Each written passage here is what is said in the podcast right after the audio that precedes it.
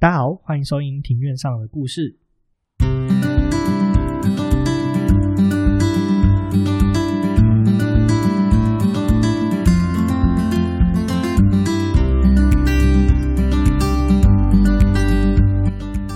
说我想说的是。本节目透过 First Story Studio 上的特别感谢 First Story Studio。有 First Story Studio 的技术资源，还有提供场地以及器材录音设备，让我可以快乐的做 Podcast。First Story 是一间提供 Podcast Hosting 服务的公司，那旗下也有 APP 可以收听 Podcast，而且现在 First Story 的 Podcast Hosting 服务现正终身免费中。服务的内容包括从 Podcast 的出生到终老，不管是上架还是 donate，，通通一次帮你搞定，服务到好。如果你对 Podcast 也有兴趣的话，欢迎下载 First Story 的 App。了解更多详情。好，我们今天来聊聊为什么我会想要做这集节目呢？其实我个人本身很喜欢这种国家东南西北分裂的故事，尤其是像南韩啊、北韩啊、南越啊、北越啊。现在南北韩算是全世界少数剩下南北分裂的国家，还有共产 VS 资本这种有趣的题材，所以其实我对这种故事特别的感兴趣。去，所以其实我也蛮常看这部分的。资料还有故事，那我研究比较不能说研究，就是我看的比较多的故事，主要是集中在南北韩的部分，而且加上近几年来那个韩国的戏剧一直入侵台湾嘛，所以我也看了很多相关这种南北韩的电影。那为什么会做这集？还有另外一个原因，就是因为最近大家一直谣传金小胖已经挂点了，可是呢，他五月一号又活跳跳的跑出来。在前两天，好像五月四号还五月三号的时候吧，北韩跟南韩驳火，这才是很屌的一件事情啊！最最让我主要想要做这期节目，还有另外一个重点，就是《爱的迫降》。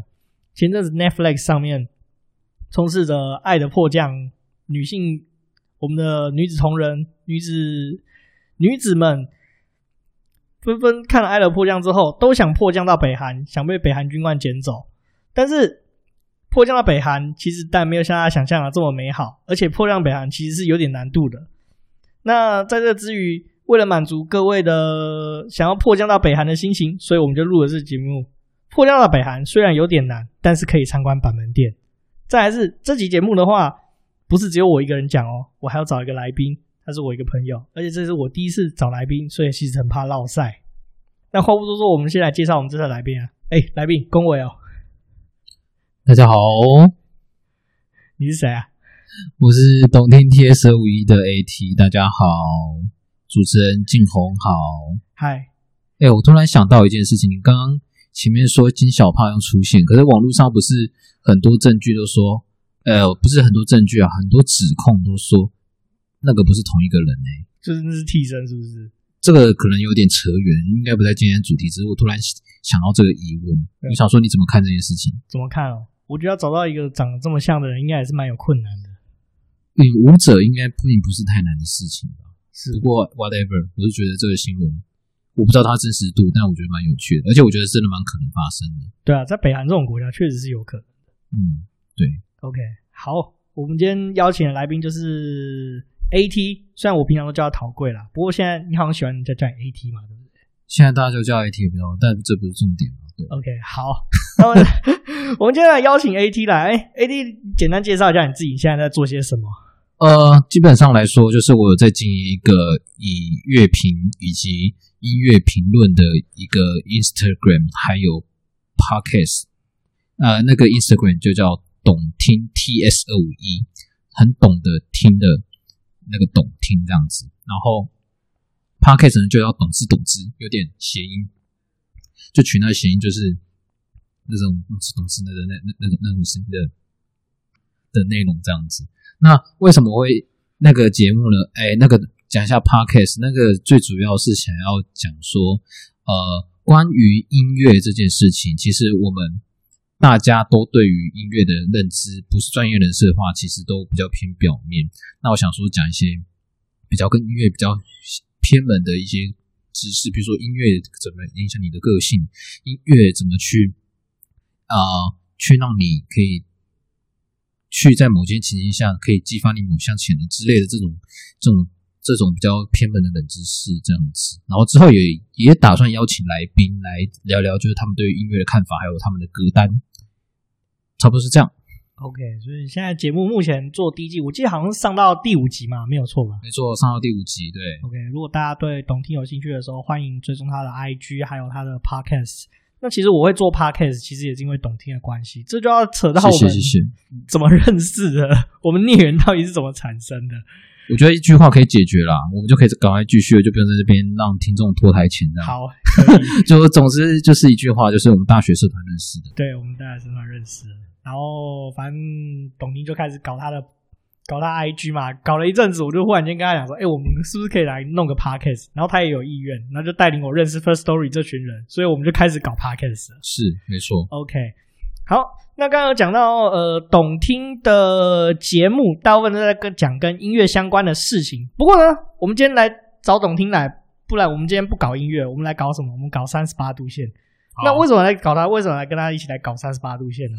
因为我们两个都去过板门店，南板门店就是南韩与北韩的交界处，对，然后有一点类似哨点，对不对？对，它其实它是南北韩唯一一个可以车行通过的节点，嗯，这是蛮有趣的一个地方啦。那在开始之前，还有一个问题想问 AT，就是你有看过跟呃相关三十八度线或韩战相关的一些电影作品啊，或者是音乐吗？其实这一类的题材其实很多，但是在台湾的认知里面应该会比较少，因为大家可能片商或者是什么市场的因素，大家会对这部分不了解，台湾人的接受资讯就比较少。那我觉得比较红的就是除了刚刚讲的《爱的迫降》，我之前也蛮推一部，就是之前那个他叫《伟大的隐藏者》，主角是那个是谁啊？之前都敏俊。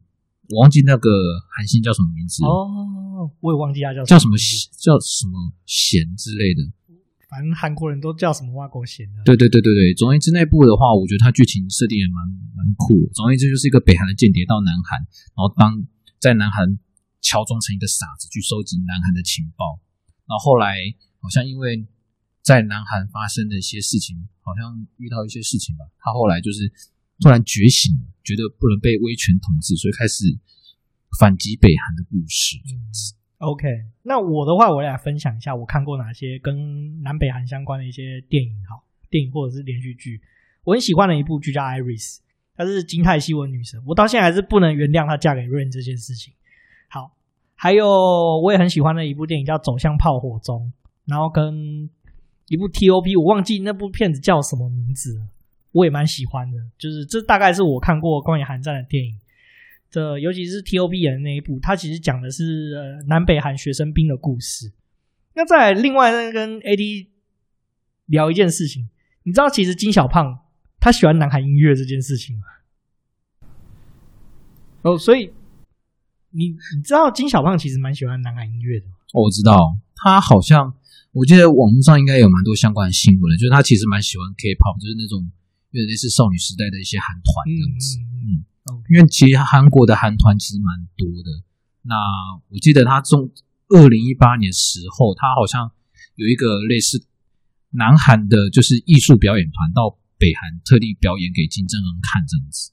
OK，嗯，可是我觉得蛮讽刺的，就是呃，金正恩他喜欢韩团、韩流、韩那个南韩的歌，嗯，可是他却。要求政府禁止，呃，北韩的一般民众听那些歌，为什么？因为那些其实是，我觉得就是有点像回到台湾戒严时代的感觉，嗯、有些禁歌啊什么的。因为那些歌其实会充斥了一些美美式的思想，或者是一些自由的意志。嗯，那大家听的那个年轻人或是民众听了之后，他们会特别对于这方面开始产生向往，而不开始去听信政府的。去诶、欸，洗脑的政策，嗯，然后可能就会大量的吸引一些年轻人脱北。OK，这是一个非常有趣的事实，就是当局者喜欢，但却禁止底下的人不能去喜欢这件事。嗯，这确实蛮有趣的。就是简单来说，就是资本主义的糖衣，对吧？对对对对对对对对。所以，不过我觉得北韩要举起人民的法锤，应该也是蛮难的。毕竟就是。他们的洗脑政策比中国来的更严密，而且资资讯的对的流通更不流通这样子。嗯，所以就造成他们民众其实还是活在一个很淳朴的一个思想。那政府讲什么，他们其实当然就像小鸭刚生出来的时候，第一眼看到就会把它认为它是它的的父母的概念，他们就会很认同他们政府。所以要怎么改变这个境况的话，我觉得还需要很长一段时间要走，甚至不会改变。OK，好，我们谢谢董丁这边大力的讲解。那我们再绕回来三十八度线，呃，我们两个都参加过这个行程嘛？那我们来简介一下，说这个三十八度线它到底是什么东西？它到底可不可以吃？到底是参观什么？还有它到底行程包含什么呢？我现在简单简介一下三十八度线。其实三十八度线主要其实就是一个区域所组成，它叫 DMZ。那它的中文全名叫做韩半岛共同警备地带，然后我们主要参观的地点就是 DMZ 中的其中一小段，叫板门店，它指的就是泛指所谓的共同警备区 JS。那为什么会有这两个东西呢？第一个，为什么会有 DMZ 跟 JS 呢？其实 DMZ 的话，它其实是韩战遗留下来的产物。打完韩战之后呢，南韩跟北韩就签订了一个停战协定，那双方规定。以三十八度线为基准为分界线，那沿着三十八度线呢，这条军事分界线以后各后退两公里，这个地方呢不准有武装，那同时也不准不准平民通过。那它宽大概是宽就是各后退两公里，那长度的话就一路从韩半岛的，也就是朝鲜半岛的最西边一直到最东边，总共长两百四十八公里。那 JS 的话呢，就是大家所熟知的板门店，那就是大家在照片上，就是南北韩的照片上或新闻上很常看到蓝色小屋。那这个地方的话，就是停战协定那个时候决议成立的一个地方。那这也是南北韩目目前唯一可以面对面的地方，也就是大家两年前应该有看到新闻，就是金正恩跟南韩总统文在寅一起手牵手踏过的一个地方。那这个地方也是签停战协定的一个警备警，这个警备区也是签停战协定的地方。那各方的话，呃，也是各方其他国监管单位的驻扎处。那至于为什么板门店会叫板门店呢？其实它其实得名于附近的一个香烟店。好，香烟店，香烟店。哦，是哦，这我不知道哎。对啊，这是香烟店。它其实它是板门店，它其实是。这个三十八度线这个共同警备区旁边的一个小小的香烟店，那所以它的名字就被代称于这个 JS 共同警备区，大家都俗称叫板门店，韩国叫潘门江，嗯，应该是这样念的，嗯、应该啦，嗯，OK，那至于怎么去呢？这个的话，因为这个地方很危险，所以只能参加一个包套。那它这边也其实它是一个蛮成熟的观光行程，不过因为危险的关系。它除了包套以外，它的行程也都蛮固定的，主要分几种啊。第一种就是纯参观板门店，早上会带你去参观那个韩国的战争博物馆，下午带你去板门店走个一两个小时。那第二个行程的话，是有参观渗透隧道。对，没错，北韩挖了好几条隧道要入侵南韩，所以早上的话就会参观渗透隧道，下午的话会去参观板门店，或有的时候这两个行程会互换，顺序会互调。但是不管这两个行程，都会有经过几个地方。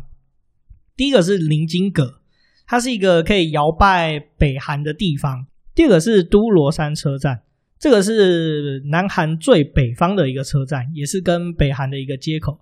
第三个地方就是自由之家，这个就在 JS 的范围里面。第四个的话，就是一个最特别的地方，就是大家最想去的地方，就是 JS 的蓝色小房间，你可以体验踏入北韩领土的一个地点。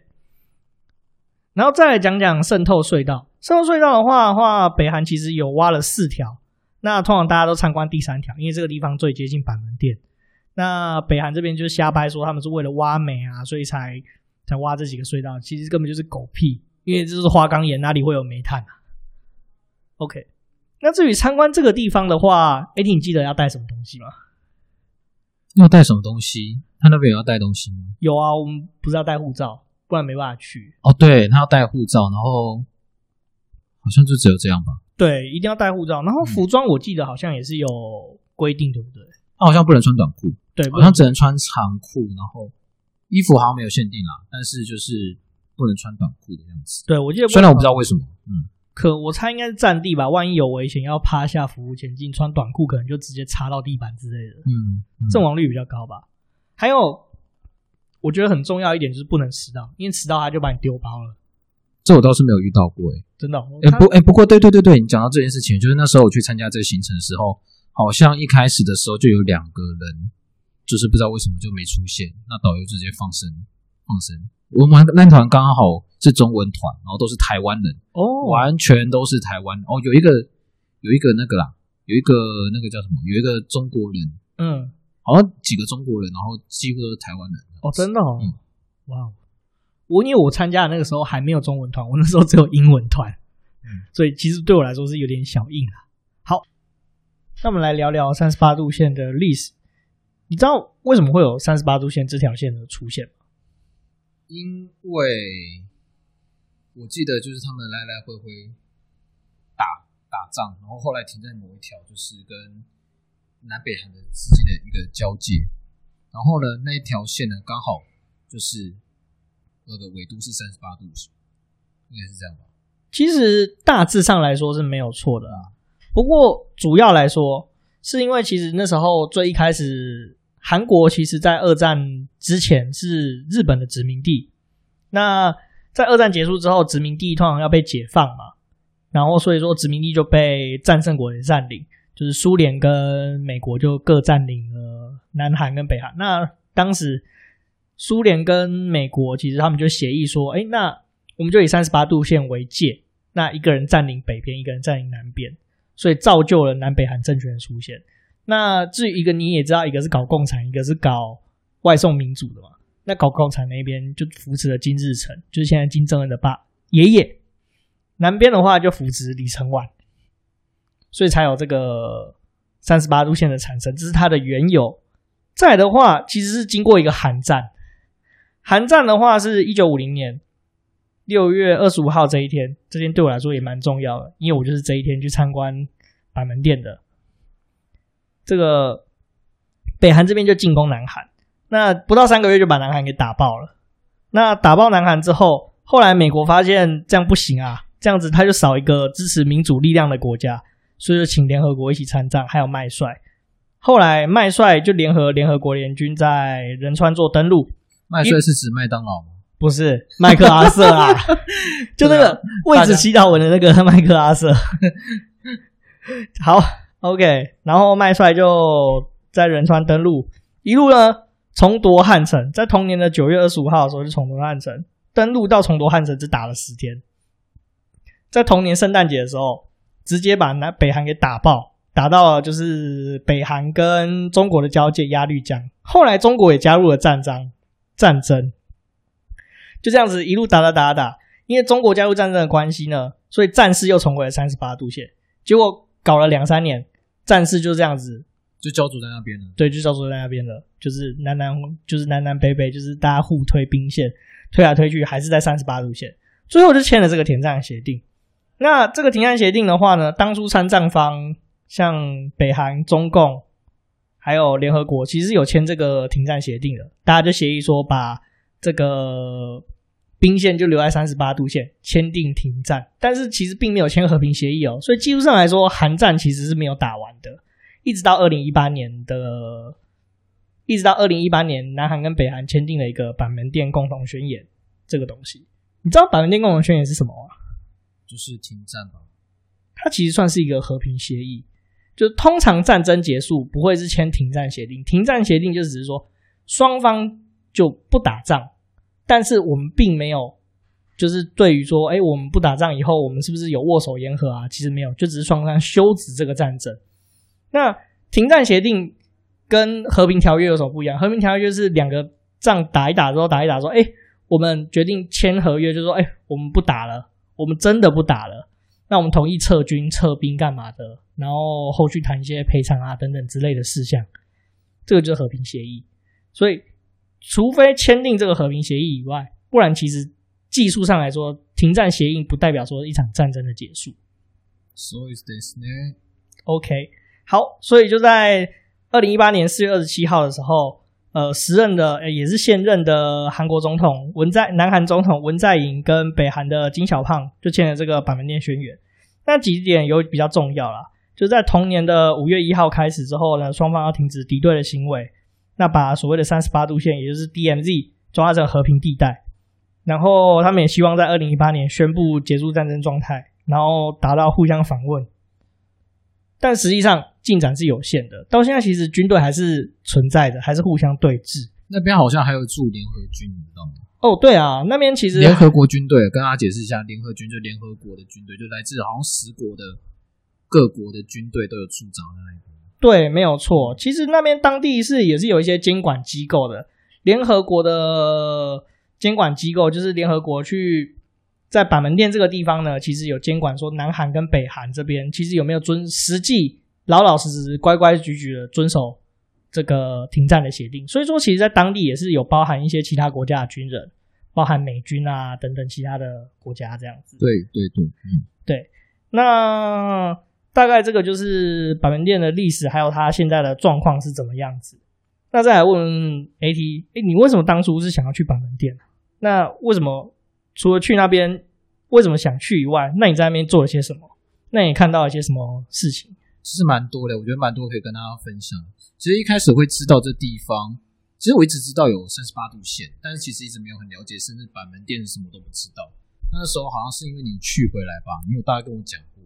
哦，对，你还记得吗？其实是你啊，这是我，对，就是真的假的？对，是你跟我讲过之后，然后我去，诶，那时候刚好，诶。那时候我记得我刚出社会没多久，刚工作的时候，然后想说中间有一个休息的时间，就请了假，就自己跑去南韩这样子。然后其中有一整天的行程，我就是买了那个三十八度线的这个套装行程。其实那个套装行程其实不便宜耶，你知道吗？我我其实忘记，因为我这太久以前去了，因为我那时候好像是我大二升大三的暑假吧。这样几？你是自己去吗？对，我是自己去啊。哦，讲到这个就有趣了。我那时候回来之后还没坐到飞机，所以我在仁川机场睡了机场一整天，隔坐隔天早上的飞机才回台湾。那你这样就要重买机票吗？不用，刚好那张票可以重新划位。哦，运气还不错啦。了解。诶，那时候我突然差一下，那时候我也觉得超超好笑的。那天我要回台湾的时候，就是跟板门店没有关系啦。但是我那天要回台湾的时候，我就去机场 check in。Check in 之后呢，我那时候不知道在在想什么，我就开始就坐在机场大厅，在那边开直播，开直播就聊一下，就是我开我个人的 FB 的直播，然后开始跟他聊东西，然后就有朋友回啊什么，其实没有很多人，大概十个人左右在线上而已吧，然后就很开心录了半小时，然后突然就好像干，我好像要搭飞机了，然后就干冲，那时候我真的是狂奔，我用此生拖着，我那时候的心里就是有个大背包，因为背包客的概念。拖着大背包就狂奔，我那时候应该是我这辈子跑过跑过最快一次最快的一次吧，就是为了赶飞机。我觉得超好笑，因为那时候我就 check in 之后我就没有在就没有进去，我就想我到底在干嘛？对啊，我应该要先赶快进去，然后那时候又排队排超多了，我超怕搭不上飞机。我就是这样没坐到飞机的，就是呛到一个不行。所以你在外面打卡这样子？没有打卡，但是就是忘记时间，就没坐到飞机。好，Anyway。这是我们的韩国喜剧，就没有想到大家第一次去韩国都会耍一些腔式。我突然又想到一个腔式，跟跟板门店没有关系也可以。OK 啊，你就说。那时候，哎，我记得南韩，我我后来就是去那边发现，南韩真的应该是说不太，他们对外国人有一种距离感之外呢，他们也不喜欢一个人在那边吃饭的人。那时候我觉得我最最好笑的一次就是我去那个。那个那个梨泰院嘛，就是那个很红的梨泰院那边。然后我记得去一间酒吧，然后就点了韩式炸鸡，然后配一杯那个他们那个青露，在那边喝。真露吧？真露，真露，真露，就是上面有 IU 的那个，嗯，IU 的那个那个那个烧酒，烧酒这样，然后在那边喝。然后我原本想说跟店员说我要坐窗边，他他就故意跟我说那边没位置，就把我调到最里面的位置这样子。对啊，真的，我觉得就备受歧视的感觉。他其实态度蛮好，但是就是。我觉得有隐隐的，我有感受到这样的感觉，因为旁边都是至少是两个人，然后或是更多人在跟朋友在那边聚会。OK，这是一个蛮深刻的一个体验。对啊，这其实韩国文化蛮重要的地方。那我也来讲一下，说我为什么想去三十八度线这个地方。因为在这之前，我其实就看了蛮多的影视作品，然后我就觉得，我看这个地方超屌的，欸，这这个大概就是这个世界上唯一仅存的冷战遗迹了。就是，而且我相信它在未来的可能三五十年，或许会消失的一个地方，就像柏林围墙会倒下来一样。在它消失之前，我一定要去看看这个地方到底是什么样子。而且回来之后就可以跟人家嘴炮一辈子，说我去过北韩边境。这是其实我最初的一个发想啦。那在这个时候，那你在那边，你有什么比较印象深刻的地方吗？回到刚刚的话题，我记得他套装行程不便宜，一次一整天行程要台币四五千块。嗯，我记得好像也是，对，四五千块其实不便宜。然后呢，然后那时候我去的时候 运气很好，是一个中文团，然后里面都是台湾人，然后几一点点的中国人这样子。嗯，我那时候就是英文团了，因为我那时候还没有开放中文团。嗯、所以我从头到尾就是音听训练，一路音音听到底。说实在话，那些因为我看他的导览手册，其实他讲的那些名词啊，那些你要听英文，其实真的不是母语能力，或是你英文特别好，真的会蛮吃力。对啊，会有一点辛苦。那你那时候还有什么？你记得那时候去的时候，是不是有一个美国大兵？哦，那时候其实，哦，我觉得讲的事情可以太多了。我大概分享三件事情哦。第一件事情就是。那时候去的时候，我觉得我们我们就那个、啊、开那个游览车，我们就一整车人进去这样子。那时候会经过一个美军基地，嗯、那边就是美国，全都是美国大兵啊，然后他会要上来检查护照啊什么的这样子。嗯，其实那边都还好。那我觉得最刺激的就是那时候我们要离开的时候，你要离开的时候，那时候好像有新闻快报，就是金小胖在那边试飞。试射飞弹，所以我们在离开的那时候啊，就是我们就是离开的那个游览车上面，就有很多逆行的那很多逆行的那个直升战斗直升机飞过去。哦、然后当下那时候导游就跟我们说：“哎、欸，那个三十八度线关起来了，所以下一团的旅行团就不能去了。”所以运气也蛮好，在关闭之前有去到，刚好是在那个就是发生有可能危机的时候，然后我们去过，没有回来这样子。OK，这个其实要跟各位听众稍微解释一下，其实三十八度线它并不是常年开放的，他可能遇到一些演习啊，或者是像刚刚 AT 刚刚讲到一些特殊情况情况，就金小胖射飞弹之类的事情，那他就会暂时关闭起来，或者是有特殊外宾要参访的时候，他也会关闭。所以其实能够参观到三十八度线是一件蛮幸运的事情，能够整个走完全程。那其实我们也稍微来提一下说，诶，其实这个行程到底有什么？我记得那时候进去好像要签一张卖身契嘛。对，卖身契就是它是好像都是英文，就是你说你可能大意上就是说，万一这边突然爆发战争的话，这边不负责任，是你自己自己自愿进来的这样子。对，然后除了卖身契以外的话，其实这个真的是我第一次觉得自人生离战争这么近。除了我在马祖当兵的时候，当到一半，熊山射到海上那一次，我以为我真的回不了台湾了。以外，这是我人生最接近战争的一次经验。那除了这个以外的话，他还生他在游览车的行进过程中，随时整车整车的人，通通都会有一个呃，不管是韩籍或者是美籍，总之会有一个现役军人来保护大家。这件事你还有印象吗？有，会有一个那时候跟着我们的是一个韩国裔的美国人，韩国裔的美国人这样子。嗯。韩裔美国人，他就有随车这样子，然后我觉得他很酷，他就壮壮的，就不高，但是很壮，然后就会戴着墨镜，然后在旁边跟着我们这样。那他会讲韩文吗？他都是讲英文哦，他都讲英文这样子。我那时候是的话是随车是一个美国大兵啊，那他边讲边开玩笑，就让你在那种肃杀气氛之中不会那么的觉得紧张。那我觉得说，在这个景点里面，我觉得有几个很有趣的看点。第一个就是，就是大家都知道的所谓的蓝色小屋，这是大家都可以唯一能够踏进北韩领土的地方。因为在那个小屋里面，它唯一是唯一可以超过我们大家在常常在照片上面看到的那个白色石墙的石，算是石要怎么讲石阶的地方。然后在那个房间里面的话，会有一个韩国的宪兵。一个还两个，我忘记了。两个，而且他们，我这边补充一下，他那边可以在板门店那边当兵的，他们都是要挑过的。挑过的是什么意思？就是他们一定要是顶尖学校，然后可能是你在操信啊什么之类的这些评分都是有达到很高水准，是要很高水准。那时候导游跟我们讲，很高水准人才能入选到板门店当卫兵。而且他们说，就是如果你在板门店当过卫兵的话，你在未来求职会有很大的帮助。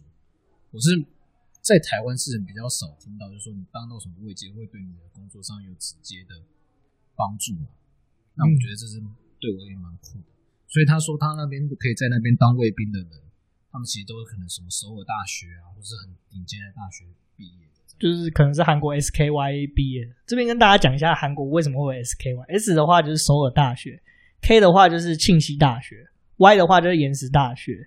这三间大学是韩国最有名的三间学校，那俗称 SKY，就是撑起韩国一片天的学府。所以他们很多都是什么神送啊、现代汽车啊，很多的顶尖的，不管是经理人或者是一些，都是从这些学校出来的这样。对，就是韩国财阀啊，基本上都从这几间学校挑学生。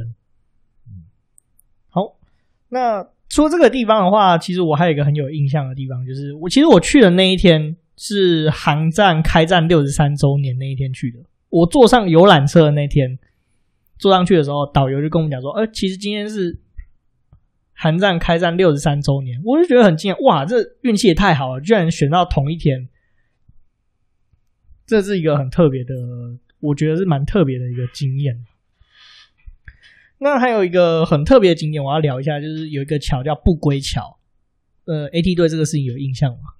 有，但是我们好像没有经过，对不对？那边好像不能进去，不能够下车，但是他会坐着车让你去。有有有，我看到拍那个桥。我我如果特别想讲这个桥是一个很很特别的，它其实有一个蛮特别意涵。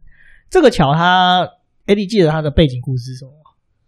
这还是跟你讲好，这是你的频道。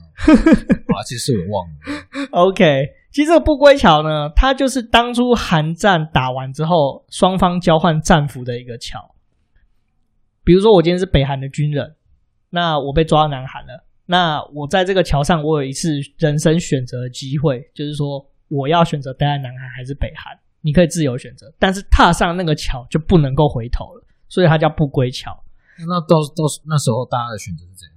其实蛮多人去北韩的哦，就我后来在查资料的时候，我才发现有这件事情。为什么大家会想要去北韩？其实当初在韩战结束之后，呃，这几年都陆陆续续有交换战俘。那其实当时的韩北韩这边的经济其实是比南韩好的，因为那时候南韩的领导人比较雷，所以整体的状况其实北韩是比南韩好的。所以其实当时有不少战俘是愿意自愿前往北韩的。那他们现在后悔了吗？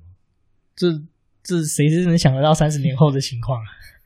当时其实那时候的韩国整个韩半岛，就是朝鲜半岛，其实大家的呃经济状况都不是很好，吃饱都是有问题的。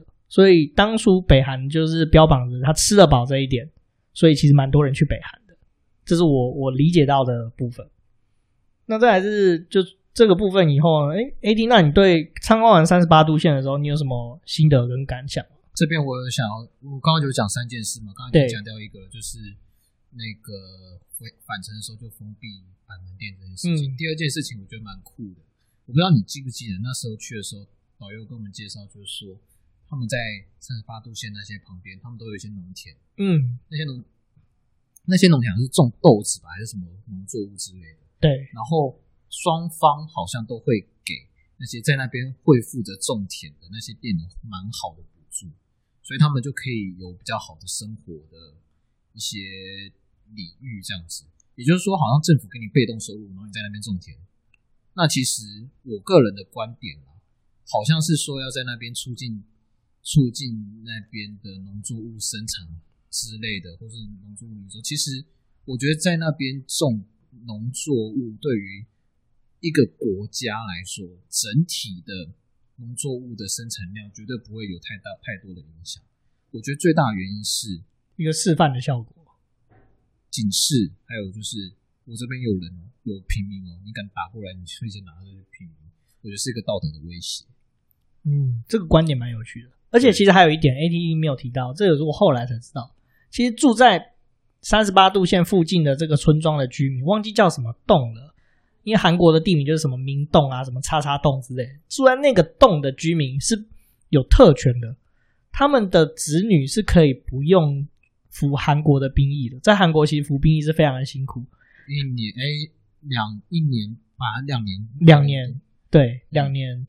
这个我有认识一些韩国朋友啦，那我之前有到南美洲旅游的经验，我就跟韩国人聊当兵，就聊得很愉快啊。他就跟我们爸 complain 说，他们的薪水其实很差，而且很久才能放假一次。有，他们其实这边提到一下，他们的薪水就是他们南海的物价比台湾高很多，但他们的一个月的一般士兵的薪水换算台币大概也是六千四台币。对，好像那是有提升过后，我记得我之前听到的是更少，所以其实你搭车其实就搭没了。对，所以这还不是最惨的，最惨的是运气比较差一点，要去守三十八度线。像我遇在玻利维亚遇到一个韩国人，他就有说他当年当兵的时候是去守三十八度线边境的。他说他真的有曾经抓过北韩人要偷偷跑过来，可能不管是民众啊还是脱北者，anyway，总而言之，他确实是有抓到类似的事情。他抓到之后怎么办？就是说，就交给上级啊，然后开枪警示啊。这比我在马祖前线当兵，我以我以前以为我在马祖当兵已经是一件很前线很屌的事情了。结果我发现这些南韩人才是真的荷枪实弹，他们真的每一天都是真都是一个生命威胁的感觉。那我在看完这三十八度线，其实我有一个很深的感触，就是说，其实呃，板门店这个地方离首尔其实不远，大概三四十公里，超近，超级近。超级近近到一个爆掉，对不对？嗯、那时候你在板门店的时候觉得说，哇，原来我离战争这么近。可是当你在那边一个下午回到首尔的时候，你会有一种感觉，就是很不真实。我觉得非常非常的不真实。就是首尔这么样的繁荣，这么样的一个大都会，但是它在离它大概四十公里的地方，却是一个剑拔弩张的地方。这是我的感觉啊。那 AT 呢？我觉得其实蛮有趣的。有一个那时候，我记得导游带我们去一个。一个有点像纪念品店的，我在买了蛮有趣的东西，就是有叫一个叫和和平豆巧克力豆。那你这你有你知道这个东西吗？我知道他有带我去那个纪念品店，但是我已经忘记他到底在卖什么东西了。我觉得那个东西超酷，他就是用我刚刚讲那个那他们两边都会派农民在那边种田嘛，嗯，那些豆子就是从那边来的哦，所以他就我觉得他就是给他一个赋予意义，就是。在这边种豆子，那就是一个和平的一个纪念。我觉得这超棒啊！这回来是一个超棒的伴手礼耶。我那时候买了大概四五瓶吧，那其实没有很贵，它一瓶可能折算台币五六十块，然后就一瓶小小的。这照照片，嗯，我我我有拍照片。对对对，然后那时候我就就是觉得蛮酷的，就带回来给一些朋友这样子。嗯嗯。然后除了这个之外，哈，他那边。纪念品店其实除了这个之外，它也卖很多，就是那时候的呃三十八度线旁边的那个围围围篱吗？它那个那个警戒线上面会有那个栅栏，他把它栅栏都剪成一块一块，然后变成纪念，你知道吗？有有这个东西哦，我那时候去的时候好像还没有，就是你可以看到一条生锈的栅栏，然后放在放在里面，然后这样，然后用很精美的盒装。像像那个模型的那个盒装一样装着，然后你可以买。我这这这个东西超有创意诶。然后它就是标榜，就是说，哦，这是三十八度线上面的栅栏。我可能我觉得它最厉害就是那些是围，可能已经要翻修的栅栏，然后拆下来之后又把它剪成碎块，然后还可以卖钱。有这这个经济，而且它又不用拿去丢，它就全部变成那个 纪念品这样子。这这个这个蛮屌的，嗯。对，这是我觉得第二件我觉得蛮蛮酷的事情。那第三件事情呢？第三件事情就是我我那之后，因为我刚刚不是有说，就是我们是整团都是台湾人嘛。对，就我跟台湾人没什么，没没没有什么聊到。但是我带跟一个坐我旁边的一个中国人，他是好像重庆人吧，我忘了。总之他很喜欢火车，然后他喜欢，然后看起来就他的外貌形容下就大概是一般，我觉得蛮一般人的，但是他就是有一种。对于科技宅的那种的坚持的感觉，他非常喜欢火车，然后很喜欢跟世界各国的人聊火车这件事情，所以他特别跑去那个板门店那边看那个破，那个就是那时候好像是开过北韩和南韩的之间的一间一呃一台列车这样，他特地去看那个。然后会后呢，就是我们那几整天行程结束了之后，他就哎我们就边走边聊这样子，我们就边走边聊，然后就是我们真的聊很久，就花天什么都聊，然后聊我们看到的东西，然后最后他也请我吃饭，他请我去吃那个，我觉得啊，这讲到这个就是那个韩国的那个烤肉。哦，对，他就请我去吃韩国烤肉，然后中间我们还还去看那个南韩现在最著，哎，就是那个南韩的总统府叫什么？青瓦台。青瓦青瓦台，这样子。然后我们中间还辩论，就是呃，中国和台湾之间的关系怎么看之类的。然后他，我觉得现在想起来蛮有趣，他应该是个小小粉红，但是是很 peace 的小粉红。他觉得就是台湾就是该属于中国的。这样子，这真的是蛮有趣的。就中间我们是很和平的辩论这件事情。那我觉得这个问题，我觉得就衍生到我们那那次的旅程。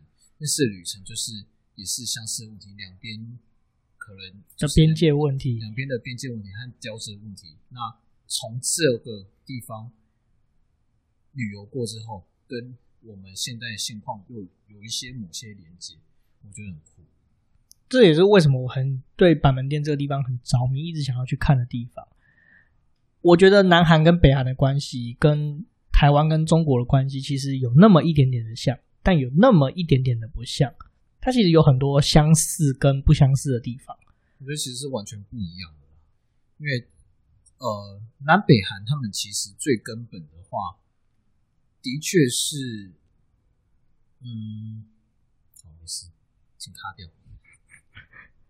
这其实就大家的观点不一样。我觉得相似跟不相似的地方，相似的是在我们讲二十年前好了，在台湾的社会上，其实还是有一些 reunion 的想法存在。可是经过了这二三十年，其实我们其实大家都发现，其实大家都各走渐行渐远。其实，在韩国也是有类似的情况，不过韩国的情况跟台湾又有点不太一样，因为毕竟他们中间没有隔着海峡。他们甚至也有很多的亲人是在北边或是在南边。除了这个以外呢，他们的制度已经发展了五十年，其实大家的生活习惯已经也有渐行渐远的地方。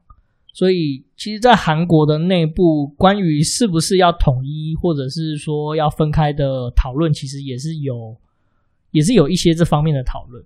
所以我才觉得板门店是一个很令人着迷的地方，因为它毕竟就是冷战时代下的一个遗留物。它其实也让我们可以去思考蛮多的问题，不管是台湾跟中国的关系，就是反推回来台湾跟中国的关系，这是为什么我我一直很希望去了解这个地方，了解这地方的历史。然后尤其是跟去去完板门店之后，其实你跟韩国人是觉得他们跟他们其实，你觉得韩南韩人跟台湾人，我认为说也有蛮多相似的地方。比如说，我们光是差不多时间一起有钱起来的，我们的生活经验其实也是有点类似的。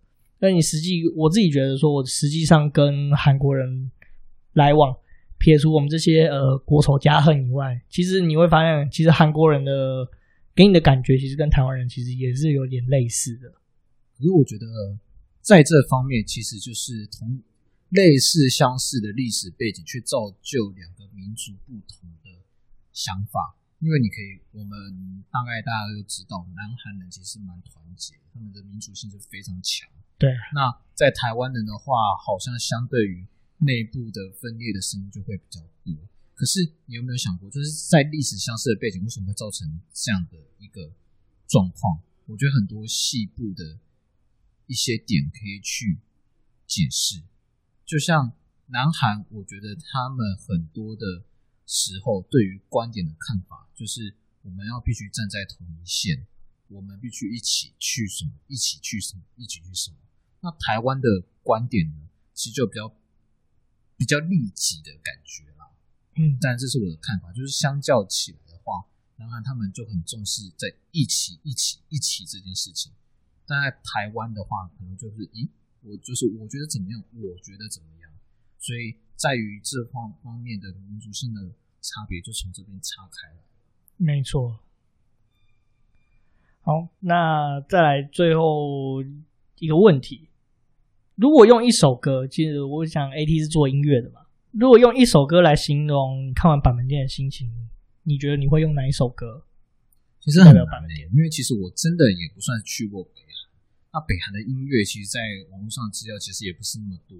但是刚刚我们好像一开头讲到，就是呃，南韩的金正恩，哦，不对不对，更正，北韩的金正恩其实很喜欢南韩的一些女团的一些音音乐这样子。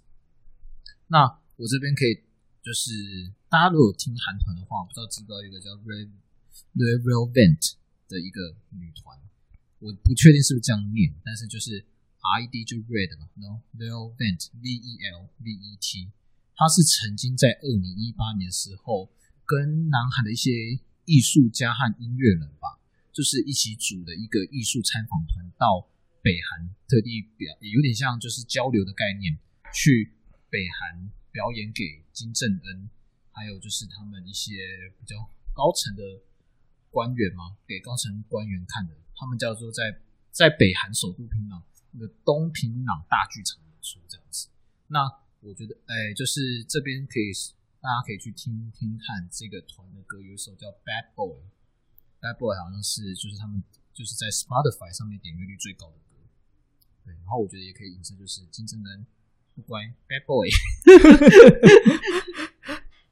就是他很多一些行为，其实就是不管是大家会看笑话，或者在国际间造成紧张，我觉得其实这个他喜欢的音乐，却间接在有点在俯视他的感觉。没有啊，这是我自己的看法。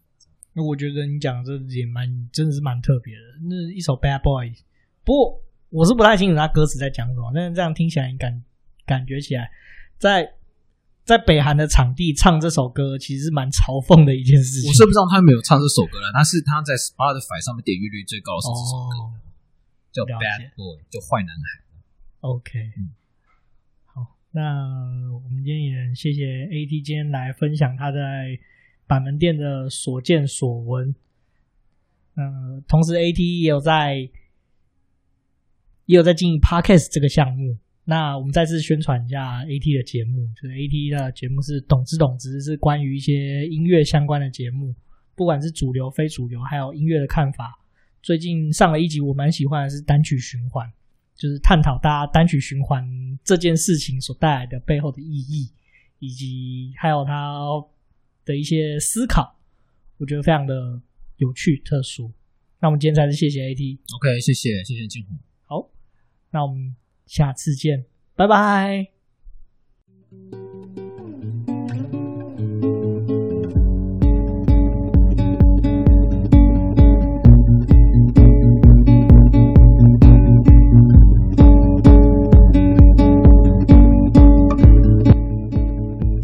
非常感谢你的收听，谢谢你用声音认识我。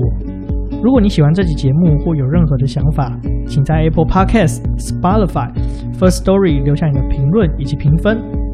那也谢非常谢谢 First Story 的技术支援。你也能利用节目下方 Show Note 的链接直接留言给我。当然，你也可以在 Instagram 上面找到我。我的 Instagram 账号是 Story on the Yard，S T O R Y O N T H E Y A R D。或者是你直接在 Instagram 上面搜寻“庭院上的故事”。再一次感谢你的收听，我们下次见，拜拜。